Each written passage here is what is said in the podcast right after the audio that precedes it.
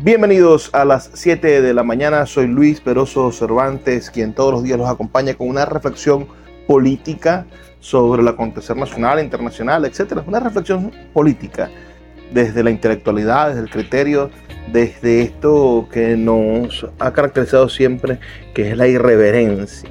El día de ayer eh, tuvimos una dosis de irreverencia quizás de uno de los actores políticos que menos tiene esos arranques. Me refiero yo al gobernador Manuel Rosales, quien siempre se mantiene, bueno, distante de la fauna política, se mantiene alejado del, show business, de la política, del Twitter. No es un hombre que participe en Twitter ni que haga guerra contra nadie. No es un hombre, desde que yo lo conozco como, como político, desde que lo sigo como político, no es un hombre que se haya dedicado jamás a al cotilleo al ni siquiera dentro de su organización política se ha dedicado a crear estructuras para desprestigiar a otros políticos. Es un político que no hace eso de ninguna manera, pero el día de ayer rompió su propia regla y, dijo algo que, parece increíble, es decir, proclamó a Juan Pablo Guanipa como el traidor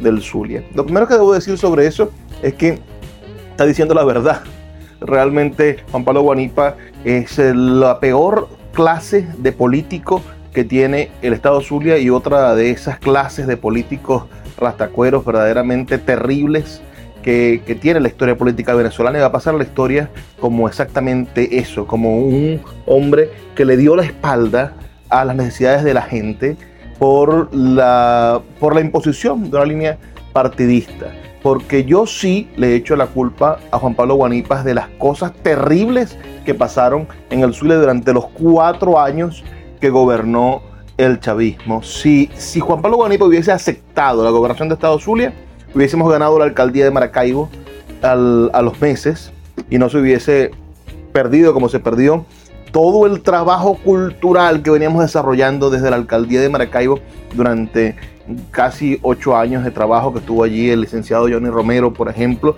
que yo lo estuve acompañando cuatro años de gestión, ayudándolo a formar un espacio cultural en el Museo Municipal de Artes Gráficas, haciendo cosas. Todo eso se perdió por culpa de Guanipa. El museo, el, el, Elía Bermúdez, por ejemplo, hoy evidentemente recuperarlo es muchísimo más difícil porque los chavistas, el señor Wolfgang Viloria, que fue el secretario de Cultura de, de Omar Prieto, bueno, dejó eso, lo destruyó, destruyó el Centro de Arte de Bermúdez y hoy rearmarlo es más, es más difícil, pero se perdió y fue destruido por los chavistas por culpa de que Juan Pablo Guanipa no aceptó la, la gobernación. Y así todo el patrimonio, todo el patrimonio de la gobernación del estado Zulia que se perdió, que fue robado, que fue utilizado para crímenes y que fue utilizado para crimen organizado, toda la crisis de la gasolina, eso pasó porque Juan Pablo Guanipa fue un cobarde, fue un tipo que decidió venderse a los intereses nacionales, a los intereses de Caracas, a los intereses nacionales de su partido Primero Justicia y que evidentemente, bueno, le dio la espalda al Zulia por completo. Por eso él no se puede bajar en ninguna esquina porque la gente lo abuchea. Es un hombre que no es nada querido en el Zulia. Y esto fue muy sencillo. Si yo siempre he dicho, si, eh, eh, si, el, si el bate quebrado de, de Ocariz hubiese ganado la, la, gobernación de Miranda, le hubiesen ido a besar los zapatos al presidente de la Asamblea Nacional Constituyente. ¿Por qué? Porque Miranda era el predio de, de Capriles, porque Miranda era el predio nacional. Y el resto de las provincias realmente a ese partido no les interesa, o por lo menos a esos líderes, no les interesaba. Fue Juan Pablo Guanipa un tonto útil de Primera Justicia para justificar la ineficiencia de los líderes que no cuidaron los votos, que no tenían testigos, que no hicieron la batalla electoral el día de la elección para defender su victoria. Ah, y que se confiaron solamente en las encuestas y en el que y en el que y en el, en el boca a boca y no hicieron el trabajo político del día, que es defender y contar los votos. Esa fue el chivo expiatorio. Juan Pablo Guanipa fue el chivo expiatorio porque se convirtió en una especie de mártir de Primero Justicia. ¿Qué le sirvió eso? Nada, porque el diablo le paga mal a quien bien le sirve. Evidentemente no pudo crecer en el resto del, partido, en el resto del país. Ah, y finalmente, la única expresión política de importancia que tiene ese partido es la alcaldía de Maracaibo, que Rosales se la dio a Primera Justicia. Porque Primera Justicia no tenía estructura en este, en este municipio, no tenía estructura en Maracaibo, no tenía estructura en el sur, estaban muertos, era un cadáver político y Rosales, en nombre de la unidad, creyendo en dándole buena fe también a, los liderazgos que estaban naciendo, bueno, apoyó a Rafael Ramírez, le levantó la mano a Rafael Ramírez cuatro veces y lo hizo pasar del 2%, porque no lo conocía nadie, el alcalde de Maracaibo, a ser hoy alcalde de Maracaibo. Rosales le regaló la alcaldía de Maracaibo a Primero Justicia. Primero Justicia ni siquiera tenía cómo cuidar los votos. Tenían parroquias en las cuales no tenían militantes o no tenían eh, eh, centros electorales donde no podían colocar testigos porque no tenían testigos. Primero Justicia y aún así ganó la alcaldía de Maracaibo porque Rosales lo decidió en el pacto de unidad perfecta que se diseñó en las elecciones de 2021. Ese Rosales que, hizo todo eso con justicia, ese Rosales que creyó en la unidad, ese Rosales que se midió en San Francisco y que le dio una paliza en San Francisco y que en Cadimas también le ganó a Primera Justicia, a pesar de que ahí estaba mi buen amigo Ricardo Acosta como candidato casi independiente, porque la justicia no tenía nadie tampoco en Cadimas. Entonces, ese, ese Rosales hoy, bueno, se quita, se cansa de que Guanipa, a pesar de que Rosales apoyó al partido Primera Justicia, les entregó la alcaldía de Maracaibo, que es la alcaldía capital, les ha dejado hacer gobierno por fin, ese partido tiene a un loquito, como es Juan Pablo Guanipa, atacándolo incesantemente en estos dos años.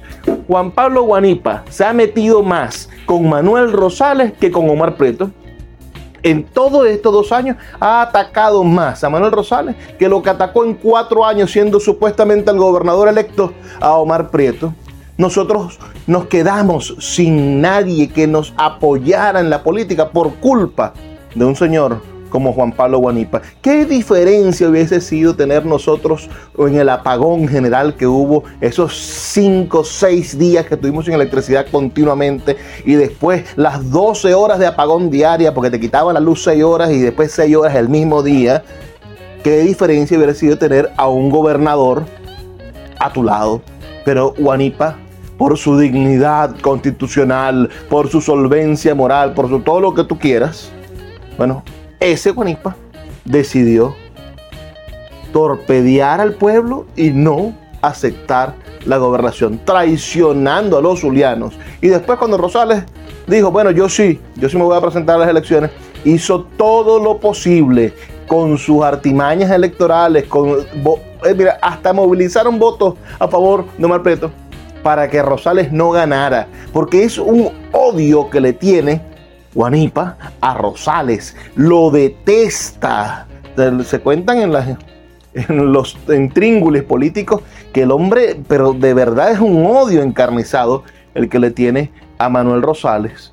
Y que, y que bueno, hoy ha quedado bueno desvelado como que Rosales se cansó, se hastió de tanta, de, tanta echadera de vaina de ese hombre que hasta, hasta ayer, antes de que Rosales hablara, estaba en una entrevista metiéndose con el gobernador del estado Zulia, teniendo una alianza política, porque está la alcaldía de Maracaibo y la gobernación trabajando juntos con el alcalde Rafael Ramírez, que ahora sí, bueno, se va a ganar su reelección a, punta de trabajo, por supuesto, pero la carta blanca, la puerta y la alfombra se la puso el señor Manuel Rosales a Rafael Ramírez y por eso Rafael Ramírez es alcalde y nadie puede negar eso. Si el que venga a negar eso es porque es un jalabola de, de Guanipa, porque es un tipo que, no está, que, que, no está consciente de cuál es la realidad de todos los partidos políticos y de cómo el fenómeno Manuel Rosales fue el que produjo la unidad perfecta en el Zulia y produjo la victoria popular del 21 de noviembre del año 2021. Pero más allá de eso, más allá de ese, de que Rosales haya elegido la celebración de sus dos años de gestión para decir eso, yo creo que había otro mensaje que todavía no ha sido decodificado porque, bueno, los bots y toda esta gente de las campañas mediáticas quieren acusar a Rosales de, de, cualquier cosa que lo acusan todo el tiempo. Bueno, pero hay otro mensaje, otro subtexto que Rosales le dijo a todo el país y que no nos dimos cuenta y que no ha sido todavía leído y me gustaría advertirlo. Rosales le dijo a los opositores radicales, le dijo a los opositores radicales, les habló claro, le dijo, en el Zulia vamos a seguir ganando. Y vamos a seguir ganando con esta forma de hacer política.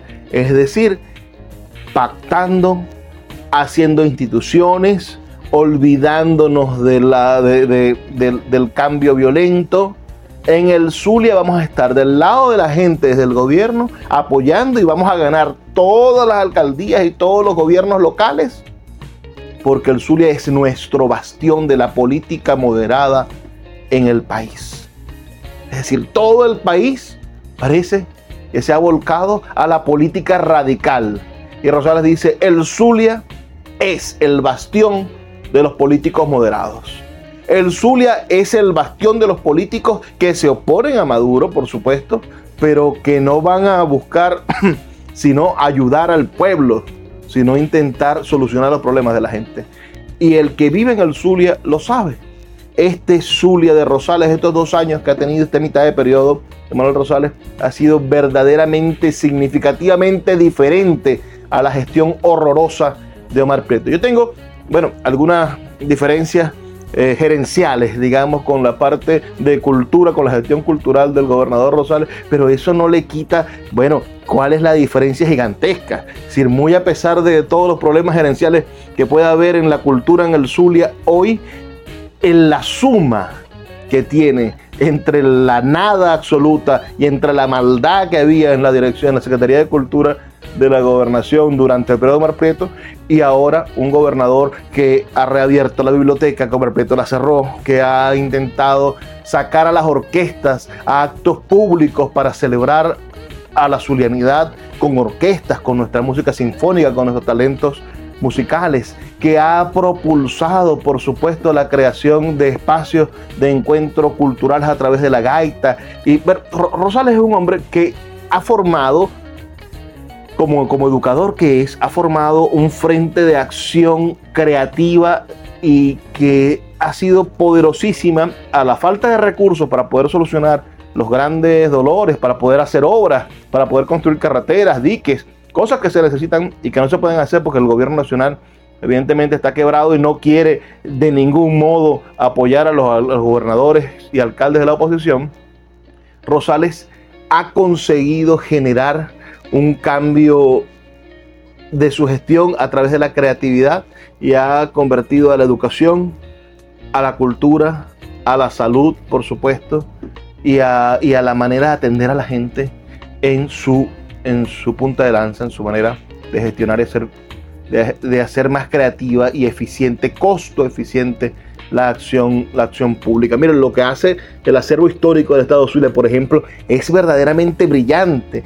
Mm, cientos de actividades al mes promoviendo la zulianidad, la identidad zuliana, la cultura zuliana, y es genial lo que se ha venido desarrollando y gracias, por supuesto, a la figura de Rosales, no a los partidos, porque en el 2021 los partidos estaban cadavéricos, estaban muy flacos, el chavismo los había secado, llegó el liderazgo de Rosales y reavivó la esperanza en la gente. Entonces toda esa gente que hoy se mete con Rosales, que digan lo que digan en esos laboratorios, la gente en la calle sabe que Rosales dijo una verdad y le dijo al resto del país que está dispuesto a dar la batalla y que el Zulia no se lo van a quitar.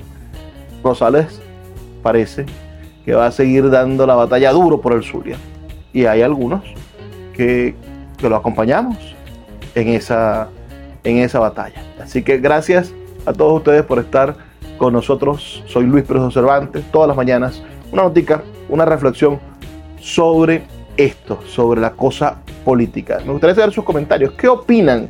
¿De verdad piensan que Guanipa es el traidor del Zulia? ¿Y, ¿Y, qué les parece ese mensaje de Rosales? ¿Seguirá siendo el Zulia un bastión de la oposición en el resto de los años. No volverán, como decían los chavistas.